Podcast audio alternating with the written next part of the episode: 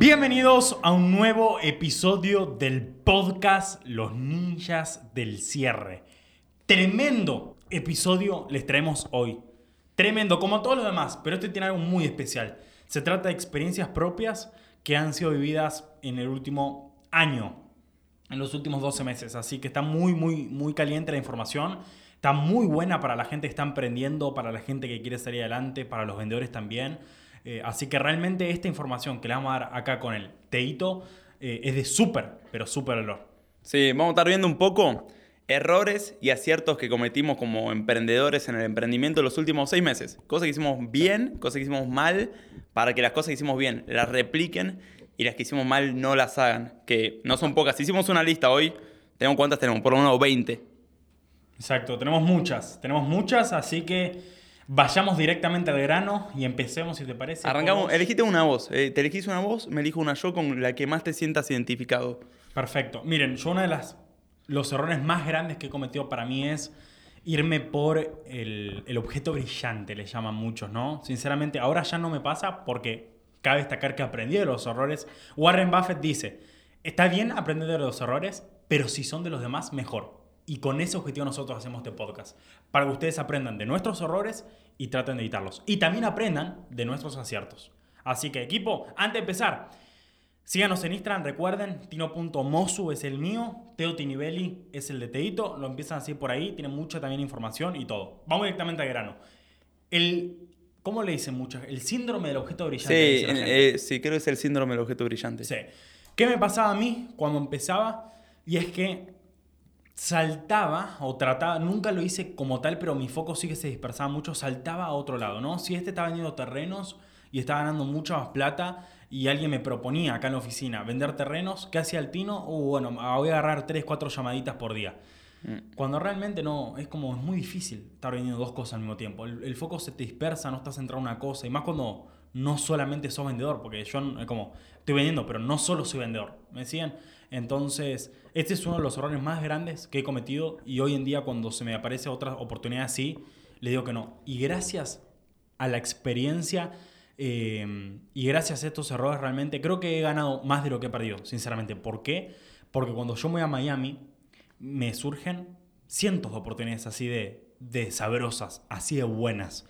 Y, y realmente no las he tomado porque por este mismo tema, ¿no? Tener, tener mucho cuidado con qué cosas estás tomando y sobre todo mantener tu foco, mantenerte centrado, mantenerte en ese producto, en ese servicio y comprometerte hasta tener resultados. Así me dijo también Mariano una de las personas que yo sigo me dijo, Tino, comprometete al 100% y no lo dejes. Todo emprendedor tiene en su trayectoria estas cosas que lo tientan para salirse de lo que está haciendo. Pero déjame decirte una cosa. Cuando te vas, por ejemplo, a vender casas, vendiendo casas te va aparecer otra mejor oportunidad supuestamente. Y poner que empezás a vender Bitcoin. Y después te surge otra mejor oportunidad y nunca tenés éxito ninguna. Entonces tenés que tener mucho cuidado. Aprende a comprometerte y a terminar lo que empezaste. Y, y Tino, me parece, la gente minimiza el poder de cuánto va a costar algo. Ah, no, mira, las llamadas me la traen. Esta es la mentalidad. Tino está vendiendo entrenamiento de venta y le ofrecen vender, por ejemplo, propiedades. Bueno, el lead me lo traen ellos, simplemente atiendo, doy la llamada, no es tanto trabajo. Primero lo estás minimizando, porque muchos no van a cerrar y cuánto seguimiento le vas a poder hacer a esas personas. Número uno, minimizan el esfuerzo que toma para que esto realmente tenga resultado. Y número dos, creen que es un tema de tiempo cuando es mucho más un tema de foco. Es que tu mente esté toda alineada en un objetivo y puedas estar 100% enfocado. Muchas veces no es tanto el tiempo, es el foco que estás perdiendo. Exacto, y estas oportunidades, te prometo, ¿eh? se van a venir como las mejores en tu vida. A mí cuando me trataban de agarrar como vendedor en Miami, me subieron un Mercedes-Benz de la... No iba a ser una palabra en el podcast, pero me subieron un Mercedes-Benz espectacular. Eh, era como, uff, digo, la mejor oportunidad que se me puede cruzar en mi vida pero muchas veces están disfrazadas porque realmente eh, muchos subestimamos la cantidad de esfuerzo que puede llegar a tener tener éxito ahí. Es como estás cambiándote de rubro. Entonces, equipo y emprendedores, apréndanse a comprometerse y no salirse de lo que están haciendo hasta que tengan resultados. Una vez que factura, me dice, mira, Tino, tenía el objetivo de hacer siete cifras al año, ya lo hice, la verdad que ya no me apasiona y me puedo cambiar. Bueno, pero menos ya terminaste algo que empezaste. Y esto lo escuché en un montón, ¿eh? eh se lo escuché a, Russell Branson, a Gran Cardón, que siempre dicen, cuando busques nuevas oportunidades, créalas dentro del vehículo que ya tenés. Crea nuevas oportunidades del que ya tenés. Gran Cardón dice lo mismo. El principal error que hacen las personas cuando buscan, intentan crear una segunda fuente de ingresos, es que no se relacionen nada a la primera. Cuando se tienen que ocupar de la segunda, están desocupando la primera. Es decir, no pueden hacerlas crecer juntas, no, no son convergentes. Dice, la fuente de ingreso, hace cuenta que son como dedos de una mano. Vos cuando movés la mano, tenés que mover todos los dedos. Si pasa que tenés un dedo en una mano y el otro dedo en la otra mano, cuando mueves uno no mueves el otro, entonces no son complementarias. Es un, a mí me pasó lo mismo, ¿eh? Me pasó lo mismo y cuanto mayor resultado tenés, más se te presentan estas oportunidades. Y no subestimes el foco y el tiempo y el esfuerzo que hay que consumir. Y también pregúntate, ¿estoy dispuesto a hacer esto, esta oportunidad que se me ofrece durante 10 años? ¿O durante 5 años? ¿O solo creo que hacer un resultado rápido? Porque si la respuesta es no, que no estás dispuesto a hacerlo durante 10 años, difícilmente lo escales. Porque el emprendimiento tiene un efecto exponencial. Haces una cosa, agregas sobre esa cosa y agregas y agregas y agregas. Y es como si fuese, no es una curva, no es una recta creciente, sino más bien como una curva tipo hockey. La famosa curva del palo de hockey. Y si no puedes estar el suficiente cantidad de tiempo en una cosa, no vas a llegar a, esa, a ese efecto compuesto. Entonces pregúntate, ¿esta oportunidad estaría dispuesto a estar cinco años en esta oportunidad? Si la pregunta es no, ni la agarres. Porque no, no la apuntas a largo plazo. Es un objeto brillante propiamente dicho. Exacto. Y por último, y finalizar, emprendedores, no se vuelvan locos, ¿ok? No se vuelvan locos de decir, no, no estoy teniendo resultados, no me, no me está yendo bien, me parece que me voy a cambiar. Aguanten un poco, muchachos. Aguanten un poco. ¿Cuánto tiempo llevan haciendo eso? No, pero para ellos 36 días. Es muy poco el tiempo, ¿ok? Es muy poco el tiempo para que me siento, si no nos esperemos, si todavía no te está yendo, eso es lo que muchas veces suele pasar y a nosotros no ha pasado, ¿no? Cuando no veíamos esa facturación, o se nos iba mucho el, esta rueda de ir los buenos resultados, eh, o Teito tendía a irse para Argentina o yo tendía a irme para otra cosa, es como aflojemos un poco cuando tenemos la visión, y esto lo dice Alex Ormosi, de un poco más grande, el panorama un poco más grande, no tan cerrado, te permitís ver que todo negocio quizás sufre caídas, sufre subidas, entonces aprendamos a tranquilizarnos con el tiempo, entender el tiempo que te puede llevar algo y sobre todo mantenerte ahí. Toda, toda situación pasa por momentos buenos y malos. Si en los momentos malos te vas, y déjame decirte algo, nunca te van a llegar los buenos. Porque tenés que estar dispuesto a sobrepasar esa situación. Porque si te vas, apenas no ves la facturación o no tenés resultado durante 2, 3, 4 meses, hay gente que no tiene resultado durante 2 años y después, ¡pum!, y te pega súper fuerte.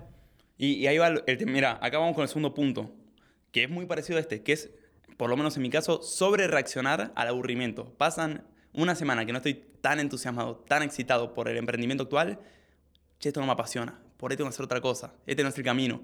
Es como que te aburrís un poco y sobre reaccionás, tirás a la basura todo lo que estuviste haciendo por matar ese aburrimiento. Es como que te desesperás por, me quiero sacar esta sensación de aburrimiento, quiero volver al entusiasmo, a la excitación, qué es lo nuevo que tengo que hacer.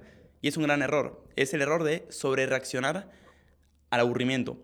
Y siguiendo con este punto, que lo dice Alex Hormozzi y yo lo sigo bastante, cuando tenés una visión y proyectas tu emprendimiento o tu proyecto, lo que sea, lo pensás en términos de años, un mes malo, lo ponderás que, es un mes, si esto, vamos a estar acá durante años. Se lo digo a Tino, ¿no? Eh, ¿Qué es un mes malo? Tino, vamos a estar acá jugando 10 años este juego. Un mes no es nada. Y cuando lo pones en ese contexto, en ese, en ese panorama, te cambia cómo lo interpretas y qué haces al respecto y te hace, es un mes simplemente. No es nada comparado a la cantidad de tiempo y años que vamos a estar en este juego.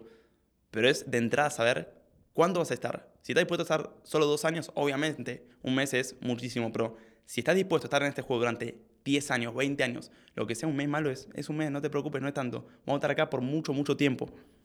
Exacto, exacto. Y un siguiente punto o error que en lo personal yo he cometido, esto no tanto a nivel de negocio, sino mío propio, es invertir en las fucking criptomonedas lo volvemos a la misma. Me empiezo a tentar de algo y claro, como soy vendedor empiezo a generar dinero, no sé en dónde poner ese dinero, voy a lo primero que veo y es las criptomonedas.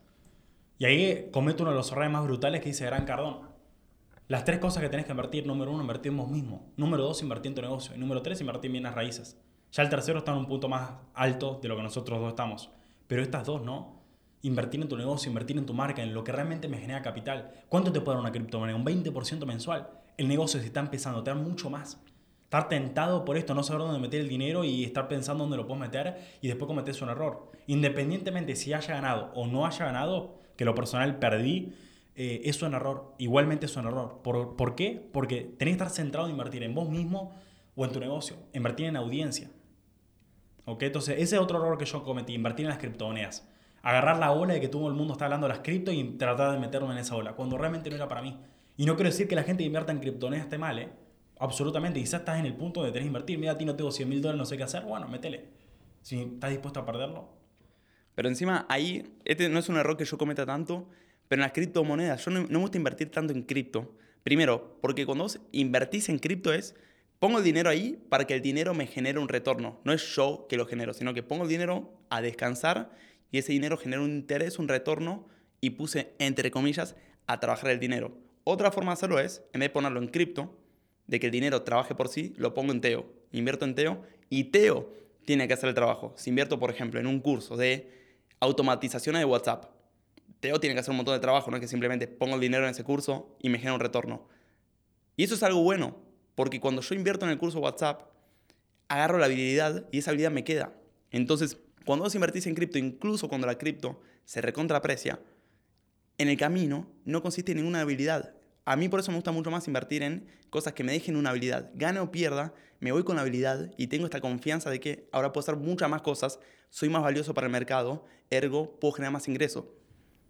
Exacto, exacto. Así que a ti vamos con el siguiente error. Miren, este es uno muy mío, que sobre todo cuando, bueno, este proyecto lo arranqué yo personalmente, Tino se sumó estando muy arrancado, el proyecto, digamos, muy arrancado me refiero a recién comenzado, no es que pasó mucho tiempo.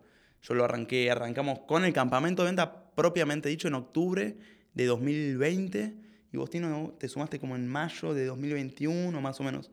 Como alumno a los tres meses y ya como instructor en mayo, en, creo que fue mayo de 2021. Y cuando vos arrancaste el proyecto, mucho es tu responsabilidad también decir para dónde va el proyecto. Y cuando no tenés muy claro para dónde va, este es un error que yo cometí, no tener claro cuál es el siguiente paso, qué es lo próximo a hacer. Y cuando no sabes cuál es el próximo proyecto que te entusiasma a vos y al equipo, todo se basa en facturemos más este mes, facturemos más este mes, facturemos más este mes. A mí personalmente, facturar por facturar no me entusiasma tanto, porque sí, estamos facturando por facturar, ¿cuál es la gracia? ¿Qué, qué estamos creando? ¿Qué estamos haciendo? Porque el dinero por sí mismo no, no te hace nada. Sí, por ahí te da algún lujo, pero el punto es, cuando no tengo claro cuál es el siguiente paso del proyecto, empezás a, vamos a venderlo, el proyecto, o vamos a, a generar un poquito, a ver si lo podemos vender, perdés el entusiasmo, te mata. No saber cuál es el siguiente paso a mí me mata, porque el dinero por sí mismo no me motiva. Ahora estamos mucho más entusiasmados. Tenemos en vistas próximos proyectos y para hacer realidad esos proyectos necesitamos dinero. Estamos mucho más enfocados en generar ese ingreso, el hambre por construir, por hacer más marketing, por cerrar más, por hacer seguimiento, pero porque hay un objetivo. Hay como un roadmap, como se dice, hay próximos pasos. Y si esos próximos pasos te entusiasman a vos y al equipo, estamos todos en sincronía. Si no es así, cada uno tiene su propia visión de lo que se tiene que hacer y uno va para la izquierda, el otro para la derecha, van todos para diferentes lados y empieza todo a, empezar a declinar poco a poco hasta que en un punto lo en medio cenizas. Exacto. Otro error que cometimos ahora más internamente acá en el equipo es mandar tráfico a una agenda, mandar tráfico a agendarse sin ese tráfico estar nutrido, estar como en frío. ¿Por qué es un error? Número uno, porque ocupamos la agenda de personas que no venían nutridas. De hecho, Gran Cardón lo dice. ¿Qué dice Gran? El lead tiene que venir tibio. El lead, el prospecto, tiene que venir tibio a la agenda. No tiene que venir en frío y que el vendedor lo caliente. No, tiene que venir tibio. Eso lo hace el marketing. Exacto, exacto. Entonces, uno, mandamos tráfico en frío. ¿Cuál es el problema? Número uno, que están en frío y número dos, que están ocupando un lugar que lo que están en tibio podrían estar ocupando. O sea, se nos llenó la agenda de tráfico frío tratamos ahora tráfico frío, que cabe destacar obviamente que algunos se cierran porque están en frío, obviamente cerramos, Y se puede cerrar. Pero te lleva tanta energía y encima vos teniendo tráfico tibio es como agarrar el tráfico tibio que tenés, porque el tibio se enfría. Y el, y el frío se puede poner tibio si lo haces con marketing. Entonces, aprovechar el tráfico que realmente había que aprovechar. Ese fue un error eh, que nosotros eh, hicimos de empezar a meter a la agenda tráfico frío, gente que no nos conocía para nada y, no, no, convertir tanto. Para los que no entienden, la agenda básicamente es la agenda de los closers. Los vendedores le agendamos sesiones para que presenten el producto y en vez de mandarle tráfico nutrido, como no teníamos tráfico, dijimos, mandémosle cualquier tráfico, le mandamos tráfico frío y así no fue. Error personal, este ya mucho más personal, estando acá, Monterrey 2.0, para mí gran error, ser demasiados, ser demasiadas personas viviendo en un mismo lugar. mezclar dema- demasiadas personas en un lugar donde no tenés la capacidad de tener tu propio espacio y pensar. ¿Cuántos éramos? Ya vamos a ser seis o siete, ¿o no? Siete. Seis, ¿Siete? Y mira, Lauti, Marquitos, Ed, Tino, Teo y. Roger. Y Robert. Seis. Seis en, En un mismo departamento. En un departamento Que tiene tres cuartos. chiquitito, pero muy chiquito. Sí. Entonces, ¿por qué un error este? A mí personalmente me di cuenta, creo, esta es una teoría, pero estoy bastante seguro que los malos hábitos se contagian mejor que los buenos hábitos. Entonces, los malos hábitos de Teo se empiezan a contagiar en todo el resto, lo de Tino en todo el resto, lo de Roger en todo el resto, y después somos un montón de personas con malos hábitos. No lo tengo comprobado científicamente, pero los malos hábitos se contagian más que los buenos hábitos. Y cuando éramos tantos eran los malos hábitos de Tino, de por ejemplo, siempre andar persiguiendo mujeres, se Sí. Pero, ¿qué malos hábitos, por ejemplo? El mío, por ahí de irme a dormir muy tarde, el resto me lo empezó a copiar. Y nos Sí, despertamos todos a cualquier hora. Después, por ejemplo, el de comer galletitas. Yo jamás comía galletitas. Pero no me acuerdo quién comía galletitas y que empecé a comer galletitas. ¿Qué otro más? Y así el de todos. Sí, sí, sí. Yo- La Ucha no salía a la noche. Para mí, bien por él. Se mantiene enfocado. Nosotros, más fiesteros, la Empezó Ucha a empezó a salir. Entonces, el mal hábito de uno se contagió en el otro y después éramos un montón de personas sin disciplina, sin consistencia. Nos mató. Nos mató. Sí, hay que tener mucho cuidado. Si tienen un emprendimiento, si tienen pensado tener... Ah, dicho otra cosa. Es un acierto para mí estar físicamente igual, ¿eh? No, no nos malentiendan ahí. Ah, entonces no tenemos que estar todos... No, no tiene que estar todos en un mismo lugar porque también es el lugar donde vos dormís. Es como necesitas de cierto modo un espacio. Me decía, necesitas un espacio y, estar todo en un mismo lugar es como esto es una fiesta, no es una empresa. Entonces, eso. Pero estar físicamente para mí es los mejores aciertos. Sí, trabajando, que, que se distinga. Acá estamos diciendo de vivir juntos, no trabajar juntos. Trabajar juntos sí. Estamos hablando de el espacio de vivienda.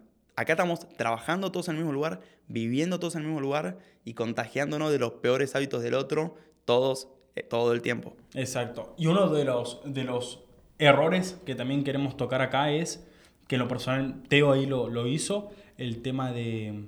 ¿Querías tocarlo esto antes que pasemos a los aciertos? ¿El último? Ah, sí, este fue un error, fue muy puntual, fue muy puntual, pero me quedó la lección. Miren, nosotros lo comenté en otro podcast, si no lo escucharon, no me acuerdo cuál fue sinceramente, pero allá por, creo que fue marzo, abril, compramos cuentas de Instagram, comunidades, para básicamente promocionar, mandar tráfico a los embudos, a los webinars, a nuestras cuentas. Para mí era una buena inversión, era invertir en audiencia, que para mí uno de los activos más importantes, invertir en audiencia, en personas que te conozcan. Acá invertimos directamente en cuentas de Instagram, las compramos enteramente. Nos salieron algunas mil, otras dos mil, otras hasta tres mil. Invertimos más de 10 mil dólares mínimo en cuentas de Instagram. Y una vuelta, acá Teo no estaba tan motivado, era como que quería trabajar menos, lo cual no me parece mal a veces buscar hacks. Y dije, tenía que hacer un live, necesitamos tráfico. Digo, ¿por qué no busco la manera de emitir un live antiguo que yo hice en mi cuenta de Instagram en una de estas nuevas cuentas? O un live que me acuerdo que la rompí toda. La descosí, pinté magia. Dije, este live que la rompí, lo tengo guardado, lo tengo grabado. ¿Habrá una manera de emitirlo en estas nuevas cuentas? Y empecé a averiguar. Entre tres plataformas podía hacer todo un tipo de sincronizaciones para emitir el live en diferido. Entonces digo, listo, lo vamos a probar. Y lo pruebo en mi cuenta favorita. Digo, este hack es buenísimo. Que era Mentes Reveladas. Tenía como casi 400.000 seguidores y tenía re buena interacción. Tiro live en diferido. Hay un video, de hecho, que yo estoy ahí, se me ve. Yo estoy rapado en persona y en el live tengo pelo. Entonces me ves a mí en el live emitiendo, estoy con el celular y me ves a mí emitiendo, entre comillas, el live con pelo y yo sin pelo mostrando cómo lo estoy emitiendo y saltando, diciendo rompí el sistema, hackeé todo. Tenía 170 personas en vivo y encima yo escribía, escriban asesoría para llenar la agenda. Y la gente, asesoría, asesoría. Y digo, amigo, rompimos todo el sistema, vengan acá, denos el premio. Y después, de repente, ¡pum! Desaparece el live. Se corta el live de repente. Yo no sé qué pasó. Empiezo a averiguar, veo las configuraciones, estaban todas bien. Se corta el live. Y empiezo a intentar entrar a la cuenta de Instagram y no entra más. La cuenta no entra, no entra, no entra, no entra. Y me aparece, este usuario ya no existe más, no sé qué mierda. Básicamente en cuestión de minutos me tiraron la cuenta. Por esa cuenta había pagado, creo yo, como unos 2.500 dólares. No me acuerdo exacto, pero habían sido entre 2.000 y 3.000. Creo yo como unos 2.400. 2.400 dólares, así los tiré a la basura, se me fueron. ¿Qué hice mal yo? ¿Buscar el hack de automatización? Muchos dirán, sí, claro, ese fue el error. Para mí ese no fue el error, porque para mí estuvo bien intentar ese hack. El error fue probar ese hack nuevo, que no lo tengo testeado, no sé qué puede pasar, en un activo muy importante, que era esa cuenta. Yo tenía cuentas de 40.000 seguidores, que lo pude intentar, que encima, si las perdía, me importaba poco y nada. Pero en vez de testearlos en cuentas más pequeñas para ver qué pasa y después escalarlo, lo testé de una en el rey, en la cuenta reina, y la tiré para abajo y después perdimos ese después perdimos dos más, pero por otras cosas. Entonces, error que cometí ahí fue testear hacks, testear cosas que rozan lo polémico, llámese, o, o un hack propiamente dicho en activos muy importantes. Primero testea en cosas más chiquitas y empezá ahí a escalar, probar un poco más grande, un poco más grande, un poco más grande, y cuando ya lo dominas mejor, andale al activo principal. Exacto, entonces, Tim, terminamos con los errores. Hay más, obviamente, pero... De hecho, nos faltó el, primero en la lista. Nos faltó... Vamos a una cosa, para mí vamos a dividir este podcast, en, dos. en dos partes. Una primera de errores y otra segunda de aciertos. Sí, tenemos un poco más de errores. Hay algunos más acá. La verdad que sí. Entonces, vamos con la primera, Tito, la pusiste vos. Sí, la joda. La joda de la fiesta. Para mí, Tino no coincide. Tino discrepa. Él cree que la fiesta le da energía y cuando las chicas y los chicos también este, atrae de todo. Cuando se le acercan, cree que le da más energía y eso le dura para la semana. Pero para mí, personalmente, salir una vez a la semana es un exceso. Salir, te diría, tres veces al mes también es un exceso. Dos, ya rosa lo mucho también. Entonces, no, te saca el foco. Ayer me di cuenta, de hecho, salimos este viernes. El sábado rendimos, por lo menos yo te personalmente, a un 40%. Y si es eso, una vez por semana, estamos hablando uno cada siete días. ¿Cuánto es uno cada siete? Es más o menos un 15%. Un 15% de tu tiempo rindiendo a bajo performance. Yo no me puedo dar el lujo, por ahí otro sí. Exacto, exacto. Entonces, ese es el último error. Si querés, tocamos un poquito más. Algo que, estaría bueno haberlo implementado ah, antes, este. pero em, nos dimos cuenta de a poquito fue el tema del cash flow. Una de las cosas que em, creo que también la impronta la di yo que nos ha funcionado esta semana es empezar a también el, tocar el tema high ticket. Empezar a tocar el tema de high ticket, los productos o servicios que tienen un alto valor y que se pueden pagar más, era como Capaz que era por tema de mentalidad que antes no lo vendíamos, pero hay gente que lo puede pagar, hay gente que realmente lo necesita, hay gente que lo quiere aprovechar, quiere pagar más dinero. ¿Y saben por qué no lo vendíamos?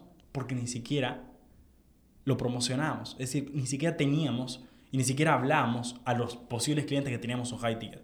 Entonces lo que hacemos ahora es con el equipo de, ventas, muchachos, empecemos a presentar high ticket primero, presentemos a la persona que puede comprar este, que lo compre, la repetimos a una que otra objeción y si no, lo vamos para el de otro. Sí, y Tino ahí creo que una lección es, porque en toda la comunidad de, internet y emprendimiento digital y con los marketers es, le vendo un medium ticket y le hago el upsell. Pero después, si no tenés proceso para hacer ese upsell, no se va a hacer solo ese upsell. Entonces, lo estamos haciendo al revés. Primero presentamos el de alto valor y después de ahí vamos para abajo. Porque de verdad, muchas veces dicen, sí, no, lo meto en mi escalera y le meto este y después lo, lo escalo y le vendo uno más caro y más caro y más caro Perfecto, si tenés los procesos para hacerlo. ¿Tenés un proceso de que la persona se le revisa a los tres meses se lo llama? ¿O simplemente estás improvisando, rezando que en algún momento se venda, no sé cómo, por arte magia? Si no tenés un proceso que la persona que compra el low ticket, un proceso claro, digo, que tiene tiempos definidos, que después lo vas a escalar y nosotros no lo teníamos, fue mucho más fácil hacerlo al revés. Abrir con el high ticket y si no compran en la puerta de entrada del high ticket, después ir para abajo. Exacto, exacto. Ahora, tocando un poquito el tema del cash flow, que esto no nos damos cuenta. De hecho, eh, Menu, que es el ex alumno del campamento, lo queremos mucho. Eh, tuve una discusión, tuve una, larga discusión, lo mandó a dormir a Tino. Me mandó a dormir a mí, me mandó a dormir a mí por el tema del cash flow. Pero ahora la importancia la estamos viendo recién ahora, sí, sinceramente. Para mí es más un tema de mentalidad, es darse cuenta que antes hubo un punto, yo me acuerdo que le dije a Tino, Tino, tenemos cash, pero no tenemos cash flow todos los meses arrancamos nosotros unos 5 mil, 6 mil, 7 mil dólares abajo dependiendo de tus costos fijos. Y vos me decís, obvio, arrancás siempre con tus costos fijos abajo. No, si vos tenés cash flow, tenés recurrencia de pagos, entonces arrancás con ese cash flow arriba. Entonces ahora cuando estamos haciendo, antes vendíamos, por ejemplo, entrenamiento de venta a empresas por una vez. Vendíamos, qué sé yo, 2 mil dólares, cuatro sesiones. Y ahora cuando tenemos ese tipo de trato es, sí, pero ¿dónde está el flow? Eso no da cash, pero ¿dónde está el flow? ¿Cómo podemos convertir lo que es lo que se llama en inglés front-end cash, es decir, cash de entrada, en cash de recurrencia? De hecho, esto también se lo leí a Alex Hormozzi. Ahora, si quieres comentar algo vos y doy este hack que, que lo aprendí de él, que está muy bueno, lo estamos implementando. Sí, y sobre todo no empezamos a implementar esto del hecho de, ay, la empresa tiene que tener cash flow. No, también nos dimos cuenta que los clientes necesitaban de cierto modo que nosotros estemos mes a mes. ¿Por qué? Porque los vendedores van y vienen, las empresas necesitan estar continuamente capacitando a la gente. Entonces nos convenía a nosotros y les conviene a los clientes. Entonces decimos, es un ganar-ganar, a la gente le va a servir y a todo esto, número uno, por empresa, ¿no? Que también lo empezamos así. Y número dos, también de, tener software y empezamos a ver cosas que podíamos empezar a implementar dentro del negocio. Sobre todo Teo empezó a ver esto como para tener ya un cash flow y sobre todo eh, darle al cliente lo que necesita y que el cliente pague mes a mes, mes a mes. Sí, y en parte no lo implementábamos porque no sabíamos cómo implementarlo. Yo leí en un libro que este Alex Hormozzi lo hacía para su negocio de, de gimnasio y te explicaba cómo lo hacía. Y decía, bueno, primero le vende a la persona y la persona que le vende un entrenamiento fitness por un mes, suponte, obligatoriamente tenía una sesión de revisión de resultados a las tres semanas. Y en esa revisión de resultados se le preguntaba, che, ¿cómo bajaste de peso? ¿Tuviste tus resultados? ¿Sentís que te hace falta más entrenamiento? La persona respondía que sí. Listo, tenemos esta membresía. Entonces dijimos, ¿por qué no hacemos en el campamento lo mismo? Tercera semana, tienen la semana de revisión de resultados. Todo esto no lo implementamos propiamente dicho, pero ya está, lo estamos empezando a implementar. A la tercera semana tienen la semana de revisión de resultados le preguntamos si siente que necesita más práctica de venta. Si la persona dice que sí, le ofrecemos la membresía. También otro problema, yo pensaba que la membresía tenía que subir contenido nuevo todo el tiempo. digo, ¿por qué no simplemente una membresía que sean seis meses? Cada mes se te habilita un entrenamiento nuevo en el campamento en vivo y ya tenemos módulos pregrabados. Es decir, tenés una llamada analizada, tenés un chat de WhatsApp analizado y tenés un PDF extra bonus. Pero son los mismos para todas las personas, no es que tengo que crear 400 millones todos los meses. Tengo ahí y cuando la persona adquiere la membresía, adquiere nuevos meses de entrenamiento y con estos bonus que ya están pregrabados, que se le desbloquean mes a mes y tenemos, convertimos este cash que entró comprando un entrenamiento en un flujo de ingresos durante meses. Exacto, exacto. Entonces, equipazo para no alargarnos mucho en este capítulo, vamos a hacerlo. Vamos a terminar la primera parte, vamos a ver la segunda parte, ahora sí hablando un poquito más de aciertos que hemos hecho que no son tantos como los errores, pero sí que nos han traído sobre todo dinero y, lo vamos a ir haciendo porque son aciertos. Así que nos vemos en el segundo capítulo. Si están viendo esto y todavía no se subió el segundo, esperen un poquito y se va a subir. Seguramente tardan una semana entre los dos. Si ya tenés el próximo, solamente salta el próximo y empezamos a escuchar nuevamente. Abrazo y nos vemos el próximo.